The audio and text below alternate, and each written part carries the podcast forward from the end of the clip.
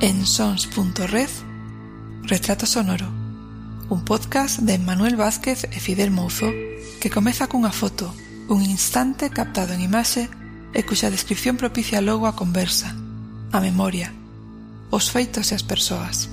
Son nacionalista porque creo na miña terra. Hola, hola. Chegamos ao final do serial da cepa A bodega con Quín Álvarez. O certo é que non vos quero entreter moito nesta introducción, pero pensamos que era a mellor maneira de pechar esta serie de audios con oso Quín, con Quín do Américo, porque a verdade é que para Emmanuel e para min foi todo un descubrimento este home, cunha importancia grandísima no mundo vitivinícola, no mundo agrario, aló pola Galiza do Sur, en Goián, Tomiño, provincia de Pontevedra. Foron os audios un resumo, un extracto dunha vida, de falar un pouco dos inicios de King, un pouco da súa sabedoría con relación aos viños, un pouco da súa traxectoria empresarial e profesional. E hoxe, no audio que escoitas a continuación, un pouco desas outras facetas que descubrirás e que non son menos importantes, a lo menos na vida do propio King. E falo dun pouco, porque a pesar desas case 5 horas que vos presentamos divididas en 4 audios, estamos seguros que podería ter contado moito máis e non menos interesante. Non vou esfollar o contido deste podcast, pero só quero aclarar unha cousa con respecto a unha anécdota que o propio King contou e que pode considerarse elevada do ton xeral de retrato sonoro. Pero pareceunos unha excelente idea compartila con Bosco, por ser parte da súa vida, das súas vivencias e reflexo do que nalgún momento foi a nosa sociedade, por moi avanzada que fose neste senso arcade no seu momento ou que mesmo Goián fose a hostia, repetindo palabras de King. Escoita para saber do que estamos a falar. Iso sí, se pensas que este audio o pode escoitar un menor, escolle poñelo ou non, Pero dalle unha escoita primeiro. Só me queda aquí falarche a ti e darche mil grazas pola hospitalidade, o trato e o agarimo con que nos trataches a Emmanuel, a miña muller Patricia como espectadora que desfrutou tanto das túas historias como nós non los dous, Fidel e máis Emmanuel, como che dixen antes, de gravar contigo. E como non, a Jorge Marcote por descubrirnos a tan interesante persoa como resultaches ser nas historias e o teu bagaxe vital. Agardo de forma franca que algún día podamos compartir de novo conversa, sexa a través deste podcast ou tan só cun café diante ou un viño teimosía. O teu teléfono está na miña xenda. Moitas grazas.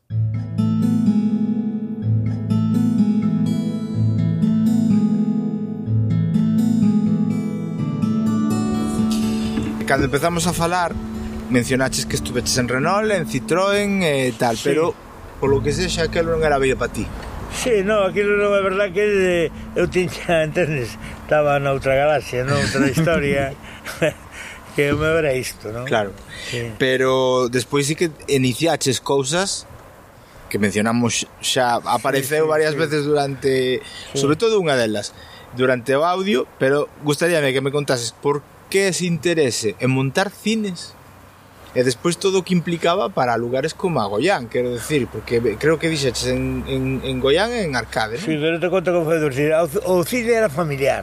Meu pai nene, no 47 foi que montou o cine, e máis outro socio montaron o cine en Goián. Montaron o... No, era, eran tres socios.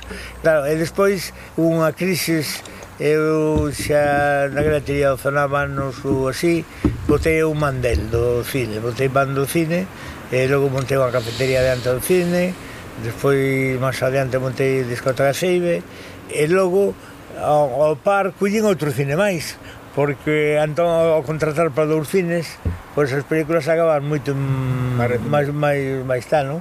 E logo tuve en eso de que estrenaba Vigo, estrenaba Boián. Eu tiña eh, a miña parte económica que, claro, antes as, contra, as, as, as películas salían listas. Cada ano, cada casa tiña salía eh, pero non podía eh, quero esta, quero esta, aquela non a quero claro. tiñas que contratar todas, non? todas, sí eh, entonces eh, todos dicían así pero este cabrón como carallo Nos os que non damos votado as películas, el saca películas de, de, de cartel, tal. Eu que facía, as que non me interesaban comercialmente, pagaba a casa eh, eh, fora. Eh, entón iba a cabezas de a cabezas de lista e eh, tal. Entonces, claro, pasaba películas no ano, eh, porque claro, se sacaba máis a unha grande que a cuatro que valían, sí, a mitad a mitad, pero ao final eh, non eh, ibas ao, ao medio da cuestión. Entonces claro, a xente cando saía unha película en Bigotal xa non esperaba se, o, logo votaban en Tomiño ou votaban na Guardia pero a xente iba donde a mí era a primeira no? entón estuve tal e, e, e, bueno, era unha forma máis, o sea, de, de, de, bueno, de fazer máis negocio eh, a mí unha das cousas que me chama a atención porque claro, eu veño dun concello que está pegadiño a Coruña e eh, sei que así houve algún tempo cine pero durou moi pouco, unha cousa mm. moi esporádica moi, mm. moi, moi mm, como decir, como un suspiro pero eu vexo Goián hoxe en día e digo, e realmente Goián naqueles tempos tiña negocio ou era o que diste Goián era hostia, tiña unha actividade mira, en Goián había había eh, fábrica, había fábrica de madeira, que, había perdón, mantelle, que lembremos había... que Goián forma parte do Concello de Tomiño, pero Goián, digamos que ten unha entidade propia, non? Mm, en, decir... en Goián tuvo entidade menor, eh, que queda só entidades menores que é unha, que é unha autonomía propia sí. Eh, do Concello. Sí. O sea, foi entidade menor, porque era revolucionario Goián, era hostia. o sea, sea, logo houve a guerra e cando foi que as entidades menores quedaron a unha que quedou a de Camposancos e pero poucas quedaron, non? Iso aboliron as entidades menores eh, tal, porque era moita división, tal pero Goián tuvo un dinamismo eh, o cando foi a época do contrabando era unha industria máis claro. potente de onde aquí o pueblo vivía moito de tal. E logo tuvo a cerámica tuvo unha fábrica e tal tiña a, aquí hubo unha riqueza moi grande porque se, que mira co río Miño era potente que aquí os, os vascos montaron viveiro de Angula e se centralizaba a venta de Angula viña a Goián. E os vascos logo levaban a para por todo o mundo, bueno, sí, sí, era era aquí aquí iso había non sei como acordo cuántos viveiros había uns cuantos viveiros en Estado de Angula. Era unha actividade que generaba moita pasta.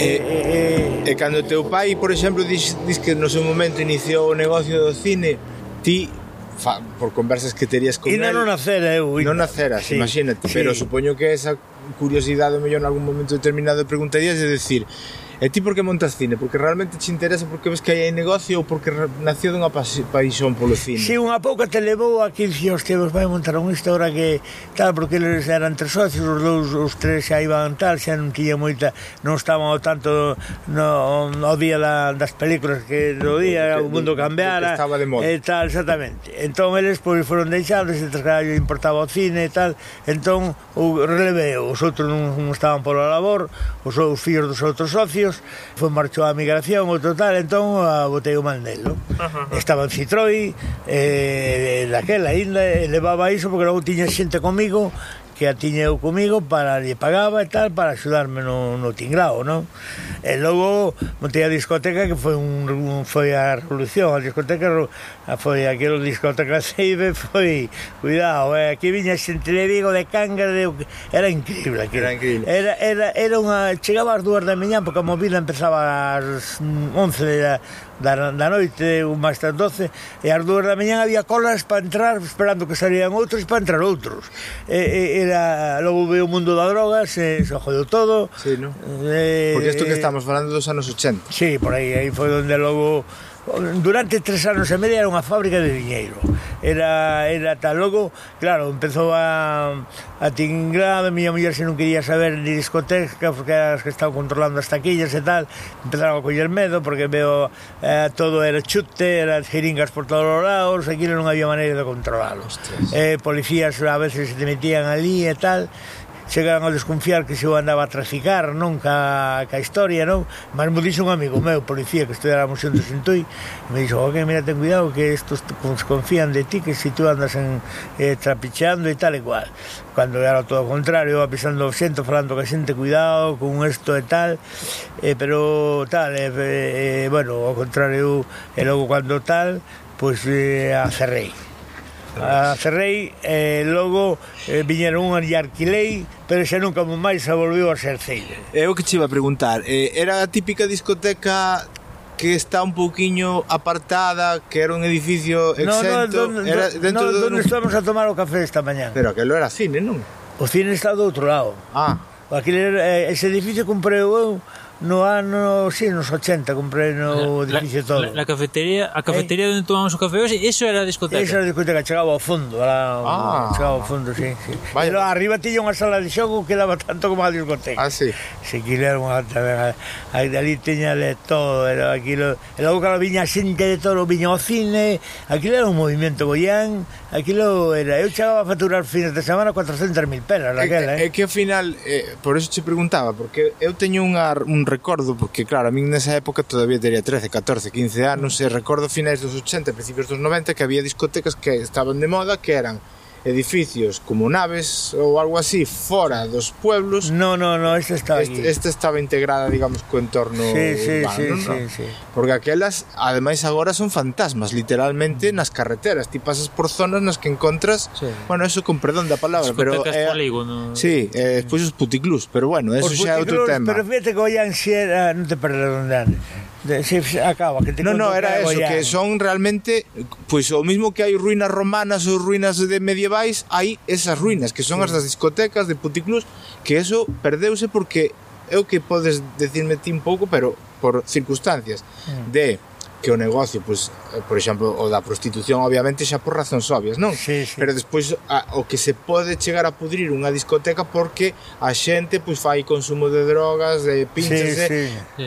morrerá xente seguramente, sí, bueno. xente que eh, clientes meus daqui se é que se, é que se perdeu moita xuventude. A noite se caigou a noite. Eh, pode ser, pero eh, eu vicio. É que se vai facer, sí, a xente ten querencias os vicios é así, pero bueno, o caso é que é chamativo ver eh, como hai uns restos, hai unhas reliquias por aí nas que se ve que nun momento determinado eso tuvo un movimento, eso tuvo un, un auge, que o mesmo que subiu ba, baixou. O modelo de discoteca hoxe en día non é ese que vos digo eu, de esa, esa discoteca perdida no medio de entre dous povos, o que sei. Por poñer exemplos, entre la línea e a estrada. Sí, que, que había la luna, había, había outra, había... Efectivamente, sí. de repente... Sí, eso terminou todo, eso terminou todo. Claro. Pero Goián, mira como era, era hostia. Me acordo que o día que inauguramos a discoteca, abriu un bar, un chiringuito de Tito que foi famosísimo, e e abriu a discoteca e abriu no centro de Goián unha barra americana. No centro do pueblo, eh? Cuidado, eh, en Goián abriu unha, unha barra americana que era, era nun subterráneo. Non, non había nin salida de emergencia ni hostio. E me acordo unha noite que estábamos ali, muchas veces acababa a tal e íbamos, ah, vamos a ver que ambiente hai na barra, non? A ver, íbamos en plan de e tal, non? E eh, estábamos ali, entra un tipo, era, para baixar eran así unhas escaleiras abaixo e non tiña salida para fora, non? Nun cabalo, e baixou no cabalo ao subterráneo da, da, da xisma, me cao. O cabalo chegara abaixo, asustouse, Me cago, aquilo, non, ali non hubo un, onde ainda pasou por un riba duns cuantos ali, aquilo foi e logo o cabalo desbocouse ali, non, bueno, o, aquilo era, era un inferno. Eh, saliu, saliu, menos mal que o cabalo saliu por as escaleras para arriba, eh?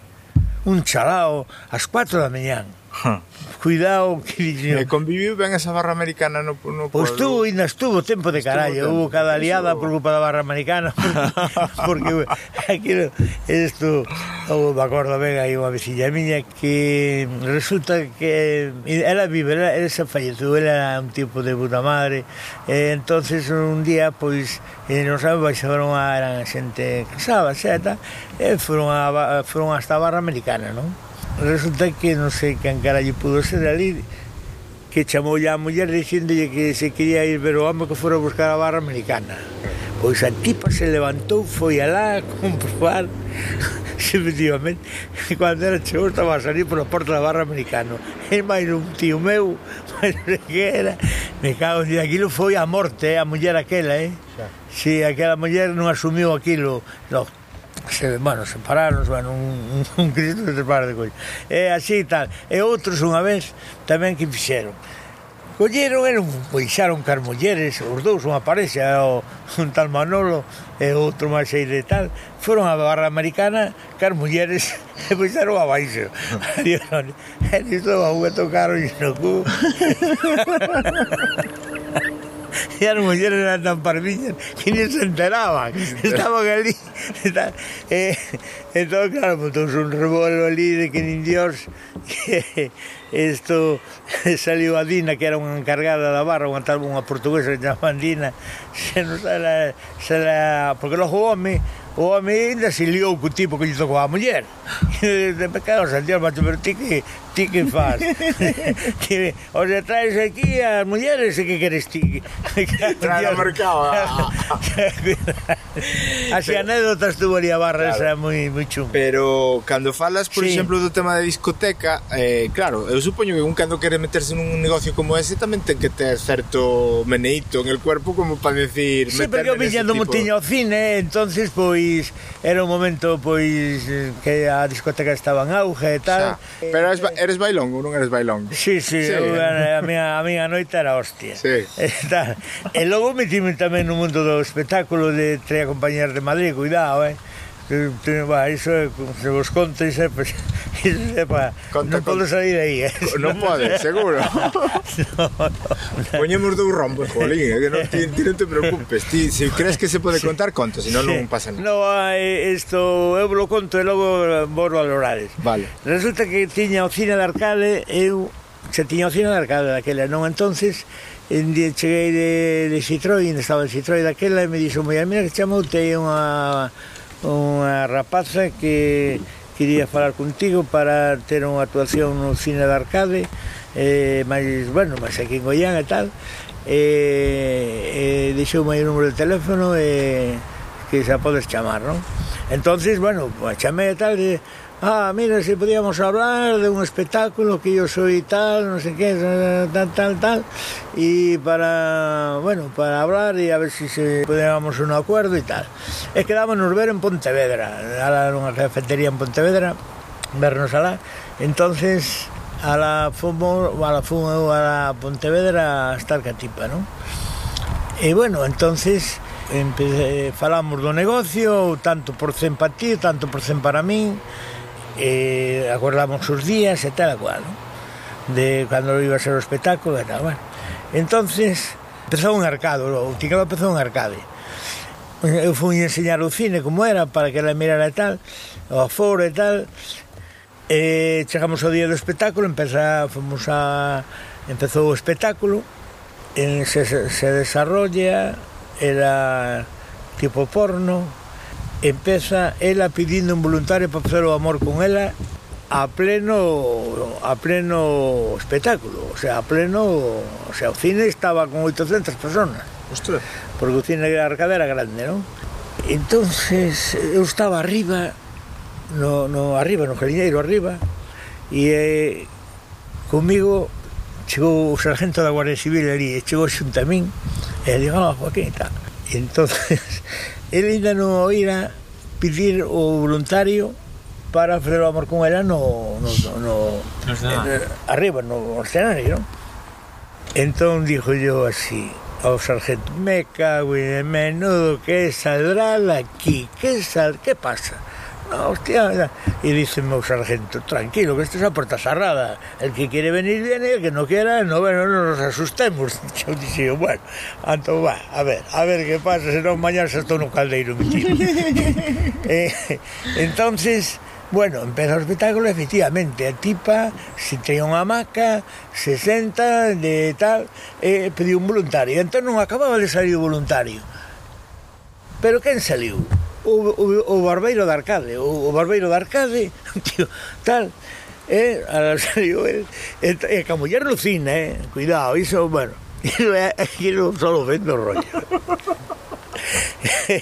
e cando o tipo iba xa chegando ao escenario, levántase a muller, dícele, porco, non te quero ver máis na casa.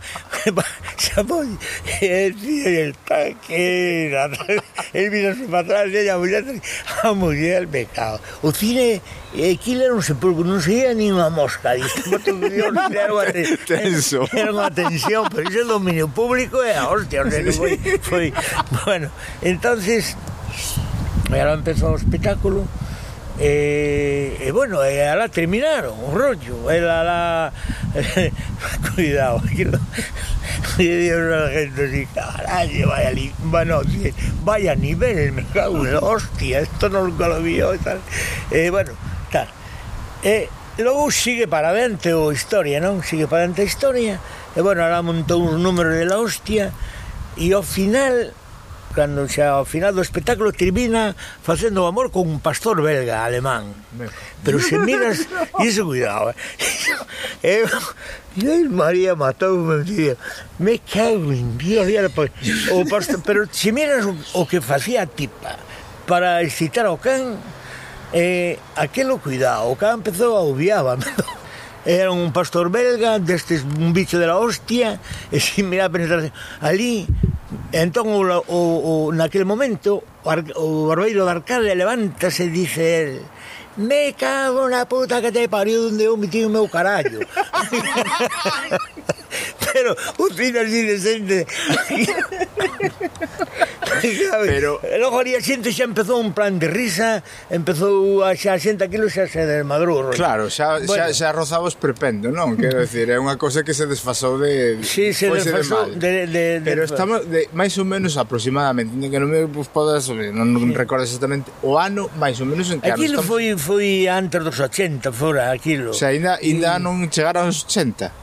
No, é que me parece que increíble no. porque é certo sí, que hoxe en sí, día pero... un espectáculo, por exemplo, como do Can xa non se pode permitiría. Bueno, porque pero, xa é unha cuestión pero, de tal, pero sí, pero facían oh, eh, pero ela a mí me engañou, me dixe que era un claro. espectáculo porno, pero pues, bueno, un porno será será unha tía mellor que se en pelotas ou xa, xa, tía, pero... saber, pero nunca me imaginei eu uh, que fora un pan, un can, ela, eh, bueno, ao final acabou na cárcel en Gondomar, eh, porque logo ela eh, a mí logo chamaron eh, esto me chamaron empresarios de tal que chegaron a tipa así a pedir e tal dixo non vos ocurra iso que iso é unha bomba no, iso, logo minuto eu tuve un lío co cura de Goián que aquilo foi hostia. Claro. porque entón, eh, resulta que como non encontrou fixo a aire libre no, na, na, no campo da feira. Ostras. Vieron eh, bomba meteron, meteron o caldeiro e a compañía. Pero, pero eh, pero digo eh, eu, a, a, recordas que claro, porque podemos xulgar cos ollos de hoxe en día se si iso está ben ou non está ben, pero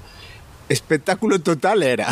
Hostia. Era era especialmente caro contratar a unha persona así con ese con no, ese non era claro, non era tampouco nin cousa pero esa tiña iso alá eu por Madrid feía oh, ese, eu que sei nunha barriada daquela sabe? Eu sei, que... sí, eu sei recordo que hasta fai relativamente nada me parece que estaba ou inda é hoxe en día como era o que salía no programa de Pepe Navarro este en Barcelona creo que estaba o oh, que era acordes o Buda Bar no Buda Buda era o Buda Bagdad. Bagdad, Bagdad.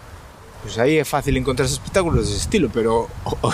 pero iso, pero, Sin pastores pero, eso, eso, que foi, eso foi despois de morrer, de morrer Franco, non? Sí, ese momento Franco, de, de, de, de sí, libertade hubo... total de facer calquera sí, cousa. Eh. Pe, eh, eh, e logo en Goián, veio-me para Goián. E dixe, bueno, en Goián era el día unhas festas, cuidado. E a ti, pensei, no, que iba a hacer outro tipo de espectáculo. Entonces, eu estaba liado e, e me está, fun a discoteca e, e, ben, e un rapaz que tiño ali me ven Carlos King me dice me dice Carlos King está a facer o mesmo que en Arcade que me dices? Que me dices? Que sí, que está, xa subiu xa subiu un. Me cago Aí en Goián, ainda para máis en Goián Me cago, en Eu subo. É a culpa, oh, é a culpa de levarche a ti Pero claro, hostia idea. E me dice, no, no. el hombre se tuvo jeta que me dice, bueno, tenemos que hacer un espectáculo ahora, te prometo que hago en la discoteca que quería hacer, pero que, mira, lárgate, me cago, non te quero ver. Me cago na puta que te pariu, dixo. E logo subiu un, de, un rapaz de Goián, solteiro, bueno, e, e ainda hoxe lle chaman o can. Ai, Dios mío. Entón, aquilo foi aquilo foi a hostia aquilo foi aquilo foi eu estaba penso no barbeiro de, de eh, salir ali a dar a cara. E decir joder, non vamos deixar a xente sin espectáculo non, cando discutiu coa súa muller vamos a fazer pero despois dixo onde me tiña o carallo pero isto non o saquera xa porque isto Sería moi mira sí. podemos iso foi de foi de foi de de O dominio público que foi así porque sí, sí, mira sí, oh, o tal pero xa me dan os sei que iso foi. Xa, porque é, hardcore, eh? a verdade eh. é... que é, eu penso que poderíamos pensar, en todo caso, facer un pouco de sacalo do contexto e eh, poñelo solo Xa, pero non... non, non e, eh, e logo trouxen compañías tamén de, de Araque, que, tamén de nordismo, puro de nordismo tamén. Claro, no? pero era unha época de, na que de, a xente... Era teatro, é unha comedia de teatro relacionada e tal, claro. pero que, que viñan a Goián, porque Goián non, eh, era donde se miraban cousas como, sí, sí, un pouco e tal, pero era unha comedia que era, xa titulábase castañas calentitas. entonces era, era unha, uns tíos ben, unhas rapazas ben, e eh, facía facían un teatro de hidronudismo puro eles elas, non? Xa, xa. Pero estaba moi ben estaba moi ben estornollado. Eh, hai que entender moito o contexto porque era unha época sí, xa sí. que, que se o mellor pois pues, España estaba saindo dunha época de moita bo bastante. Sí, aquilo foi aproveitado tamén por esas historias. Mais ou menos a época tamén da. Sí, bueno, sí. o mellor ao destape foi anterior, non? Un poquinho anterior, pero porque o destape penso que algo xa sí, había na época de Franco. Aquí vamos a Portugal para ver películas de porque Salazar había morrer antes de Franco, abriu abriu ali antes, íbamos aquí a Villanova a ver películas de el, el, el o, o tango, el último tango en París, sí, as películas facía, todas son a xente que vivía na zona do País Vasco e tal que iban a, iban a Francia, a Francia sí. non? E aquí pois pues, a Portugal. E aquí pois foron isto Xa. Iban aquí a Portugal xe no, e íbase moito a Portugal a.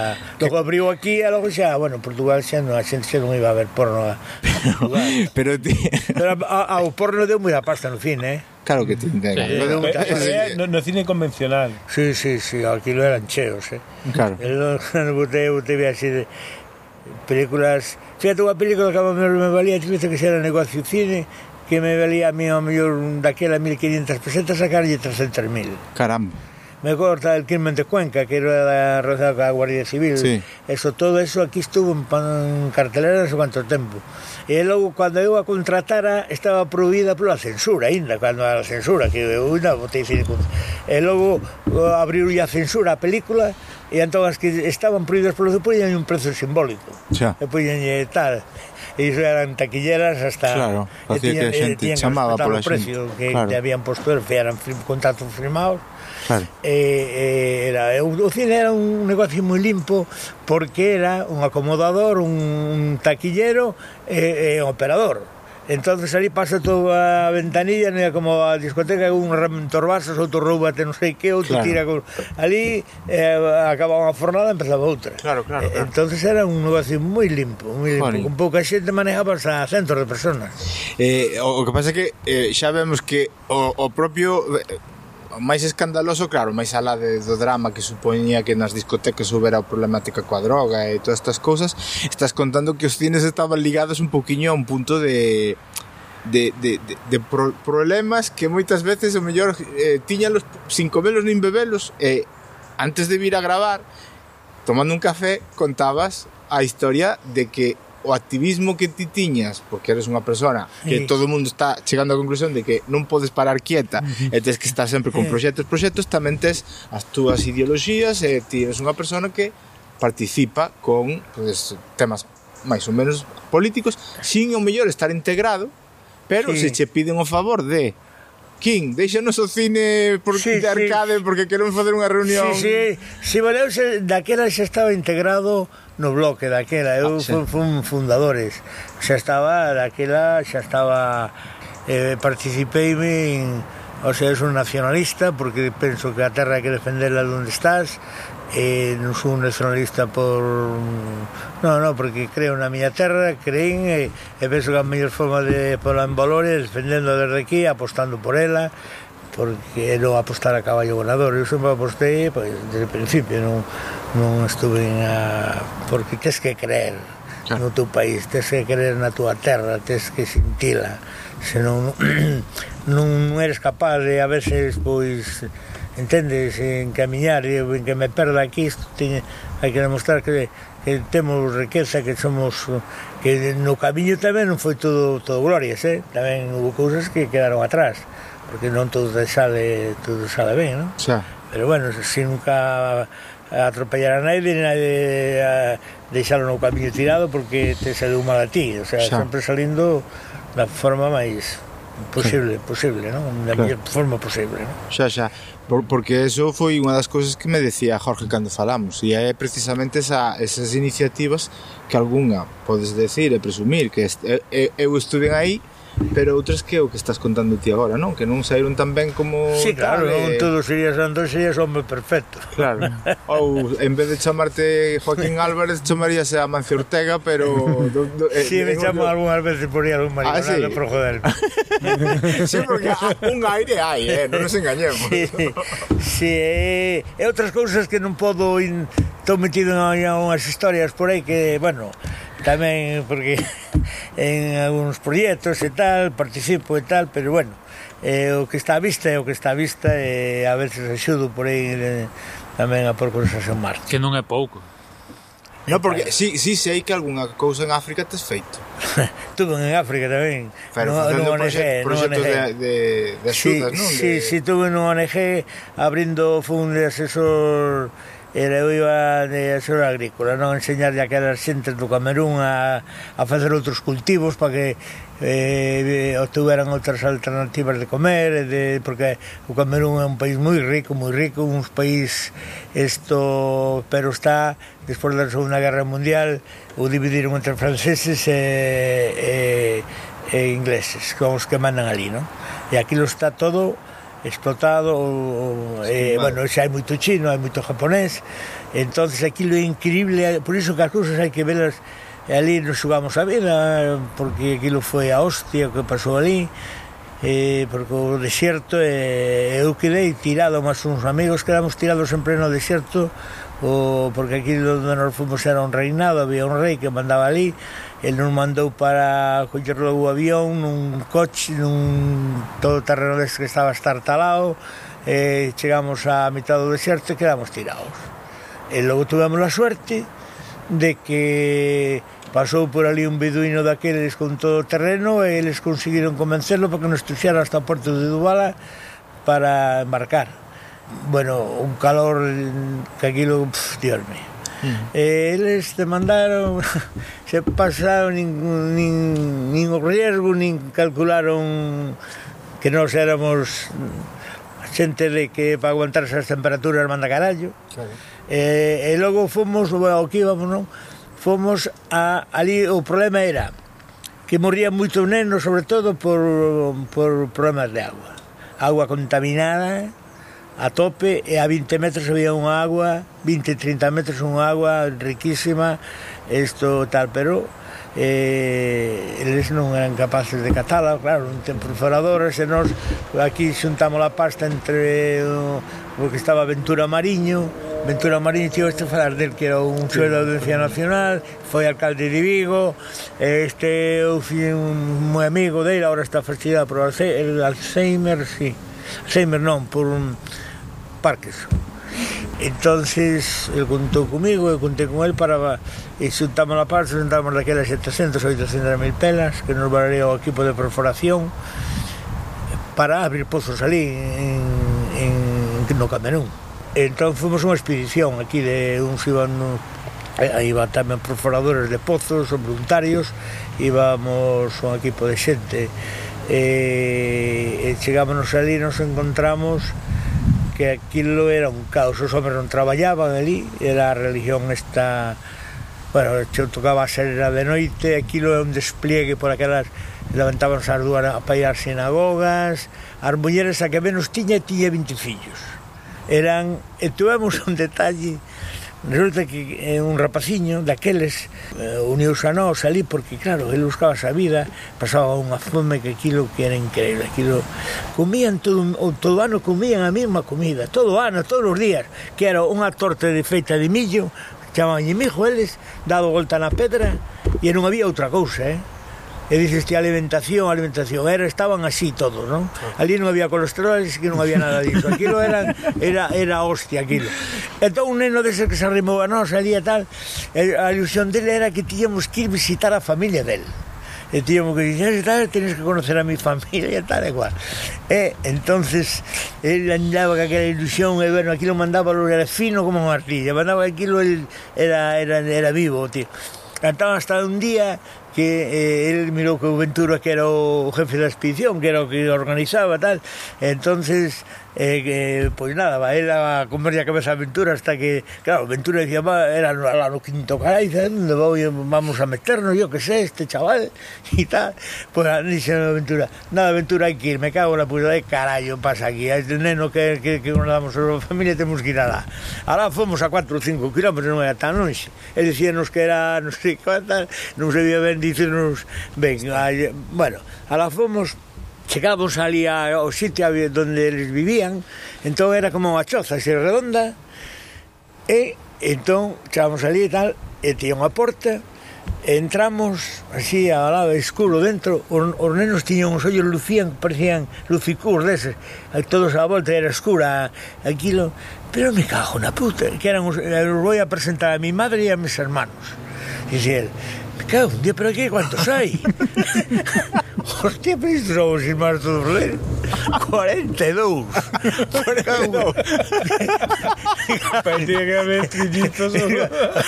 Me cago, eh, eh, e tal, entonces, dice, pero, entonces, no, mira, esto es lo siguiente, es, estos son, eh, estos de aquí son, eh, eh, porque era enviudara, eh, Gorrero e o home, Logo casouse con outro que tiña 20 pico, 20, era tiña 20, 20 fillas ou 21 e outro tiña outros 20. Claro, Entonces xuntouse ca, ca outra muller e o, a muller come, se non me acordo ben como. Eu sei que eran er, eran hermanos a medir, non? O sea, deste estado. Sí, pero de nai non porque non imposible. Claro, bueno, esto, sí, era xa, exactamente enviudara que quedar collou os fillos da outra tal, non? Claro.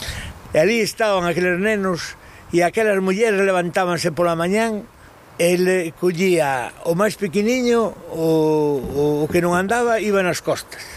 E o máis pequeniño agarraba aí e os outros todos agarrados uns aos outros e iban a 3 kilómetros iso hai que velo para iban a 3 kilómetros a buscar agua con balde na cabeza. Claro, claro. cuidado, viña aquela muller e logo iba a traballar po algodón e pagabanlle un euro diario os franceses. Pagabanlle un euro diario a, o sol ali abrasaba. Aquilo era, era, era, era... Cando estábamos chegando alá, aquela zona, empezamos a ver uns montes. Dixo, que hostia será aquilo? Era algodón. Era algodón. Eh, metían un paquetinho boara, metían uns... uns una laga, eran como calas indias ou tal, eh, e uns que metían ali. E, eh, e os homens non traballaban, vivían con menos dun euro diario. Xa Eh, moitas veces xuzgamos eses sueldos por, pola, do noso punto de vista que é mísero, pero realmente é mísero. É mísero porque os recursos son deles, e o hmm. traballo deles, e pagarlle un euro diario e con esas temperaturas E, era os, e logo ali os médicos sin fronteira que me dicían, ese sí que me dicían tiñan hospitales ao ir libre iban a operar ali da xente da vista cega non? iban a operar ali a operar de, da vista moito día ser polo sol que ao mellor lle jodía iban a operar por mm, pero todo ali quirófonos ao cuidado eh? Uh -huh. cuidado, cuidado e logo dicía, cual de verdad, me acordo ben que te chamamos ao Porto de Dubala estaban cambiando cargando un barco francés de mineral de ferro que día Ventura. Ventura, nós vimos aquí estes cabróns a, a explotar isto todo, a levar toda a riqueza de aquí, e nós vimos aquí abrir pozos de agua. E dicía Ventura, el mundo está así mal repartido, e non hai outra cosa, e non hai outra cosa. E este, como poden eh? porque é un país rico, o, o sea, a maioría dos países africanos Iso cuidado, eh, eh, eh, estaba pois todo colonizado por os os franceses é eso, é, é así o mundo é, é eh, eh, en, ese, en esa historia pois sí, que estuvo ali, estuvamos ainda un tempo ali. Eu non sei que máis dicir. A mm. verdade é que mm, dame rabia porque estou seguro de que xa ves que abrimos un poquinho o tema dese da cooperación, de irte cunha ONG, de repente colles e contasnos unhas historias bárbaras, pero de calquera cousa, calquera frente que, que te abramos. entonces eu, salvo que ti te quedes con ganas de contar algo que digas, pues mira, isto non falamos e non me hubiera importado. No, mm. eh, sí que habrá outras, pero bueno, ahora o que máis así, se un día hai por aí pois, pois máis ou menos a grandes rasgos a historia de... De parte da túa vida, porque de, está sí, claro que quedar moitas sí, cousas... Sí, no, anécdotas... Sí, sí, sí, sí, sí. Eu sí, mm, sí, sí. non teño máis que bueno, decir que outros fan máis, eh. Xa, bueno, outros pero... fan moito máis. Eu conocín xente que xugou a vida, eu tamén algo máis xuguei, non? Pero houve moitos moito máis.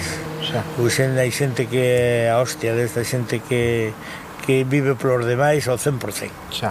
E fai cousas ao 100%. Claro.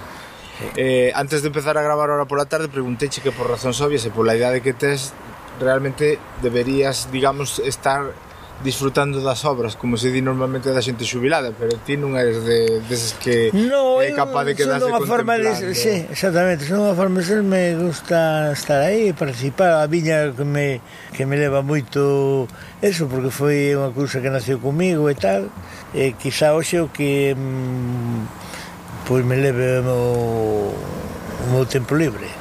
É o que te iba a decir, pero eres dese tipo de personas que seguramente o día que non podas ir, malo.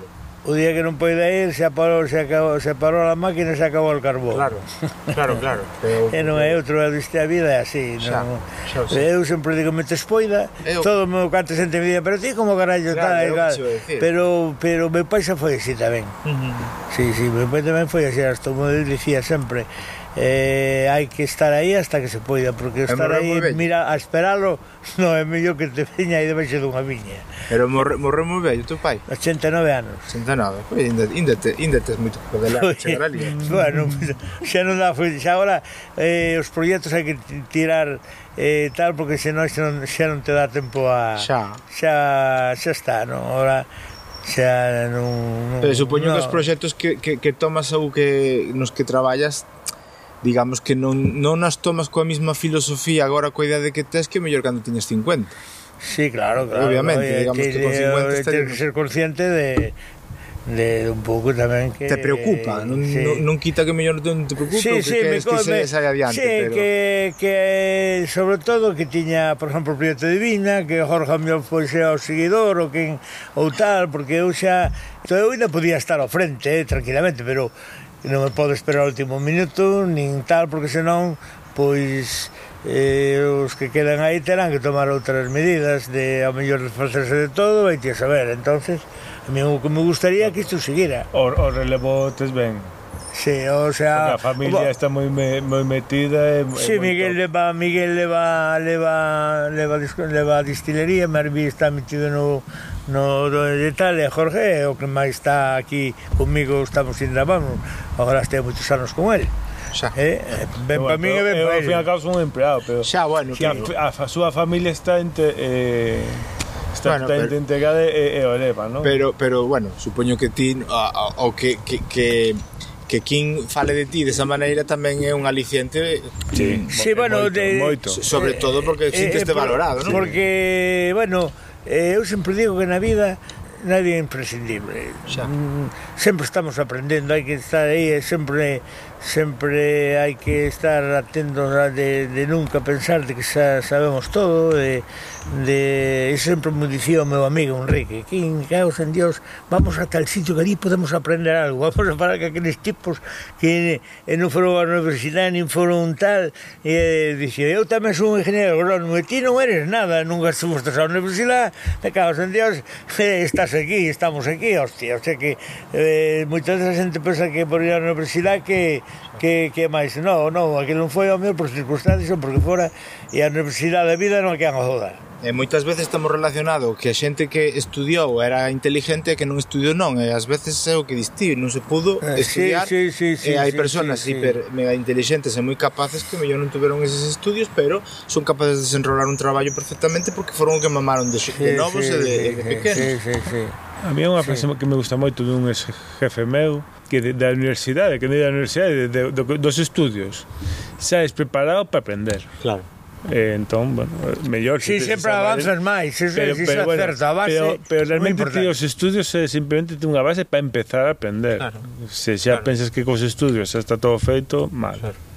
No, pero é, é certo que mira, unha das cousas que me queda clara despois da conversa contigo, King, é eh, que eh, para avanzar, sobre todo no sector este vitivinícola, parece que hai que volver en certos aspectos, non en todos, non podemos xeralizar como dicindo que fai 100 anos se facía mellor que que se está mm. facendo agora, non. Mm. Pero sí que hai que retomar parte do que había antes e, non, e olvidarse ou usar certas cousas sí, que sí, teóricamente sí, da modernidade sí. que igual Se hai que, o, o de antes eh, a experiencia, eu son porque a experiencia onde hai que estar aí, tela e a experiencia e iso solo se gana cos anos. Claro. E, e iso non se gana nos libros. A experiencia é algo algo de experiencia na vida daquilo do outro, iso que te permita eh, moitas veces avanzar máis ou menos. Sí. Se non tens experiencia, eh, sobre todo na actividade que sea, non? Experiencia, sobre todo nunha actividade que, que esteas e tal a experiencia dos anos eu sempre aprendí moito de xente des que tiñas que, que levaba anos e falas con eles aí é onde sacas cousas importantes eh, a frase esa de máis sabe o demo por vello que por demo, non? Sí, é algo sí, así sí, a historia. Sí, sí. E supoño que esa capacidade de, de ter sempre a capa, eh, estar atento o que te rodea para aprender sí, sí, é, moi, é o que te está dando moi, moi, a sapiencia, non? É sí, dicir, é ah, eh, seguir é, aprendendo iso, continuamente. Sí, sí, sí, seguir, seguir, seguir. Por moi bello Cada que día unha cosa aprenderás, aprender. non sei como digo o refrán. Sí, nun, nun... Sí, nunca te veio de costar sen aprender unha cosa máis. Pero é certísimo iso, eh? É certo, pero non se aplica. Non a mellor todos os días, pero, pero sí. Unha, unha frase que me gustou moito que me decían no Ribeiro, que me dixo unha persona no Ribeiro, é eh, A viticultura é moi fácil, son seleccións, unha cada ano. Cada ano. claro, claro, unha cada ano. Tal cual. Eh, se sí, for un cultivo de tomates é cada tres meses, porque tes unha colleta cada tres. Ah. Pero na, a hostia en viticultura de ano un ano. Os cultivos anuales son moi fodidos.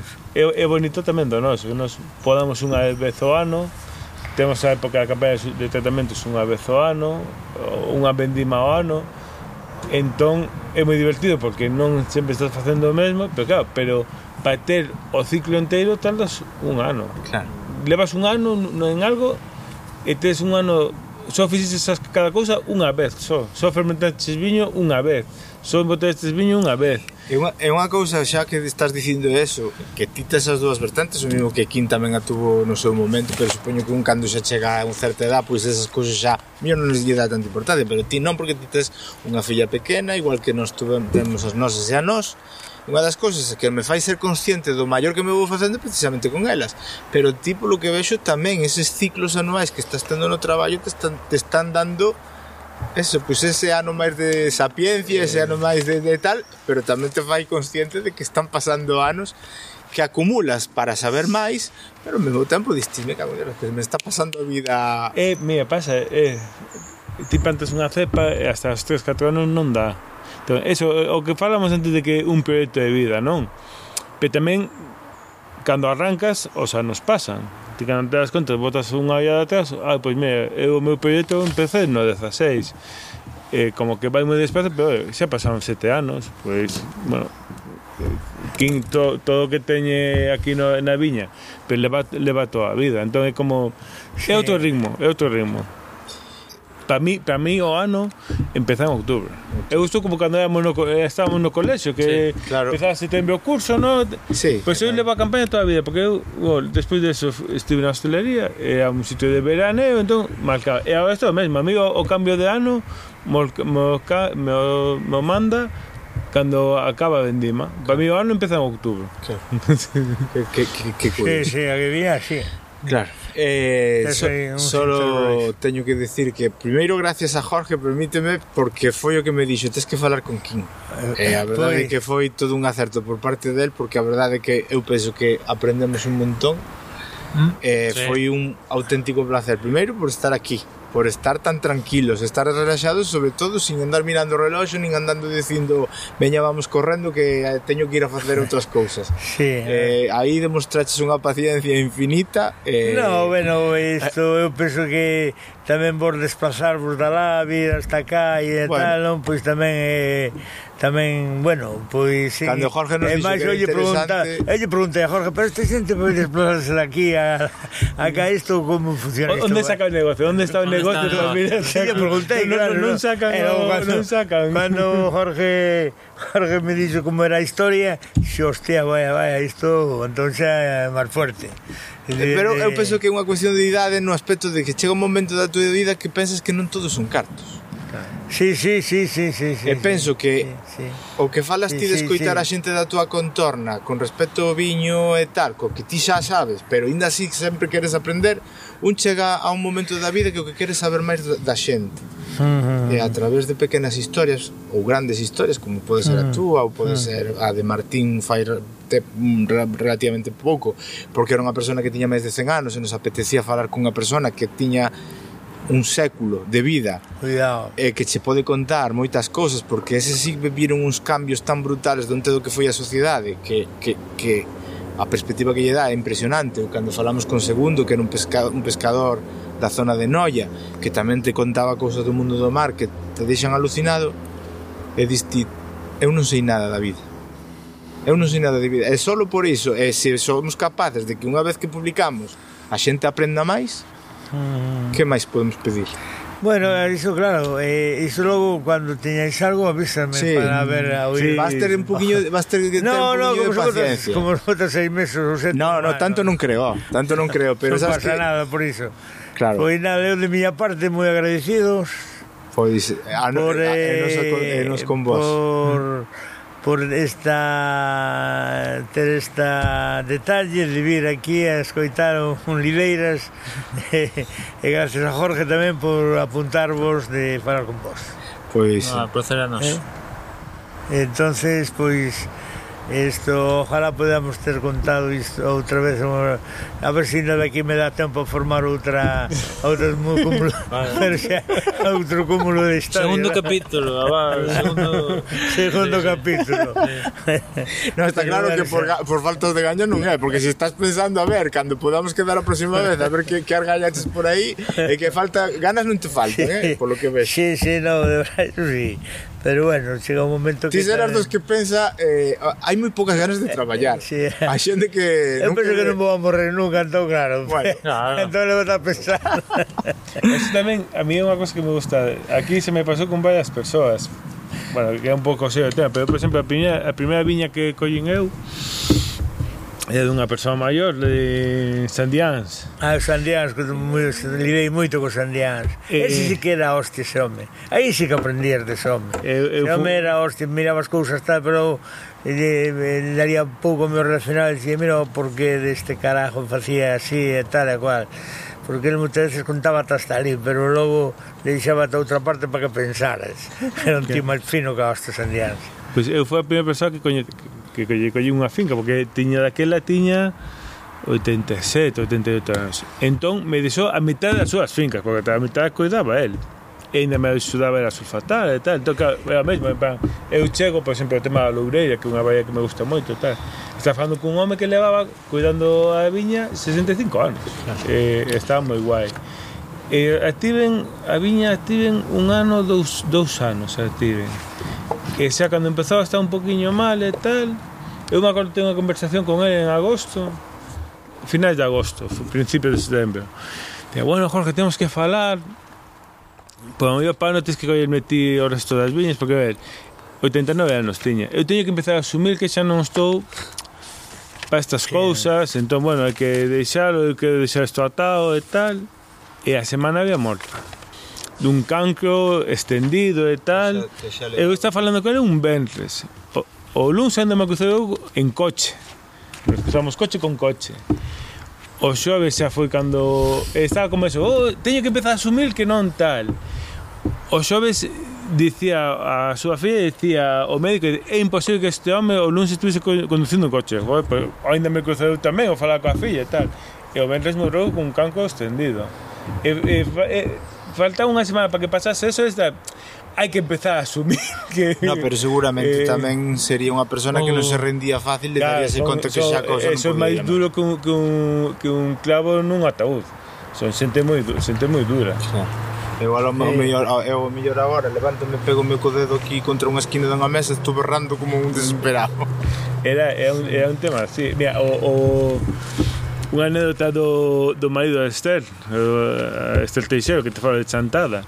Eu, ano antes de chegar, ali en Ribera Sacra, as viñas, o sea, se inverten ben, o sea, a uva se saca en, en riba da espalda, e as guais, pois teñen uns carrils que suben, suben ten un motorcito con un alambre de ferro e sube, no? Pois o tío non sei que fixo, o señor, 60 e pico tiña que ter daquela, os 70, e, eh, e, e eh, lle cortou os catro dedos. Catro dedos de cuajo, claro. E dicíamos que, claro, logo os que foron meus compañeros, que están todos correndo, oh, que está! o oh, tío collou os dedos do, do suelo e Mira, me vas a levar ao hospital ou que? O sea, non, non é capaz de reaccionar nada, tío, collou os seus dedos. Bueno, que? Me vamos para o hospital o que estás a facer? É, é outro, é outro, é outro pasta, nivel. É outra, é outra pasta. É outra pasta. É outra pasta.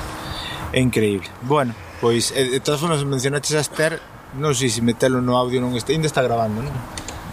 Bueno, facemos o, Face, facemos o que se poda, non? Temos que facer o contacto, temos que facer a chamo eh, porque é outra persoa de 10. Eu a cando coñecín Eu viña Pero o Esther que estaba falando Esa rapaz que vai a vir No, no ah, Esther te dixe eh, ah, eh, bueno, Unha señora chantada eu viña o que tamén falo outra vez, eh, eu viña ignorante desta cultura, deste tal que empezar nesto e cheguei e, e flipe, é un é todo, é outro personaxe, outro personaxe increíble tamén. Pois xa queda aquí o compromiso. Kim, moitísimas gracias. Gracias a vos, de verdad, eh, a ver, ahora quedamos emplazados, a probar o Temosía e o Espiña e eh, algo máis que aparece por aí. Bueno, algo cando mandes o trailer eh, avisa, eh. eh, eh que nos vexamos tamén, que a ver se logo pois temos un día. Si, sí, ó, eu, eu quedei abrallado porque me encantou a zona e eu prometo que eu teño que vir por aquí a, a facer a, a visita e eh, eh dormir eh, por a zona e, e visitar o que haxe que visitar. Sí, sí, isto por aquí ah, aquí hasta o a Guardia, todo isto, claro. Tecla, aquí esta zona de Portugal, hasta Braga, isto é eh, a vía viva da, da zona norte aquí de Portugal, é unha Ponte de Lima e conocer o por Lima, iso é unha gozada. Ti conoces Ponte de Lima? Non, en Portugal la teño Esa é a vila máis antiga de Portugal, iso é unha pasada aí, eso, eso é antiga, antigua, conserva a parte antigua toda, Portugal foi a hostia. Eh. Portugal culturalmente ten o patrimonio en Portugal está bastante ben conservado. Xa. Está aí cuidaron aquí esta parcelaria que se nos fixo últimamente a parte patrimonial a destrozar uns camiños reales o outro, outro fixeron as máquinas arrollaron aquí pff, sí. foi un puto un puto un puto Cristo. Bueno. Listo, bueno, señores. Estamos vivos. Estamos, estamos vivos. e nin tan mal, non? Se queres falar connosco, podes a través da conta de Twitter, de Facebook e Instagram arroba o retrato sonoro. Tamén nos comentarios de sons.red barra o retrato sonoro.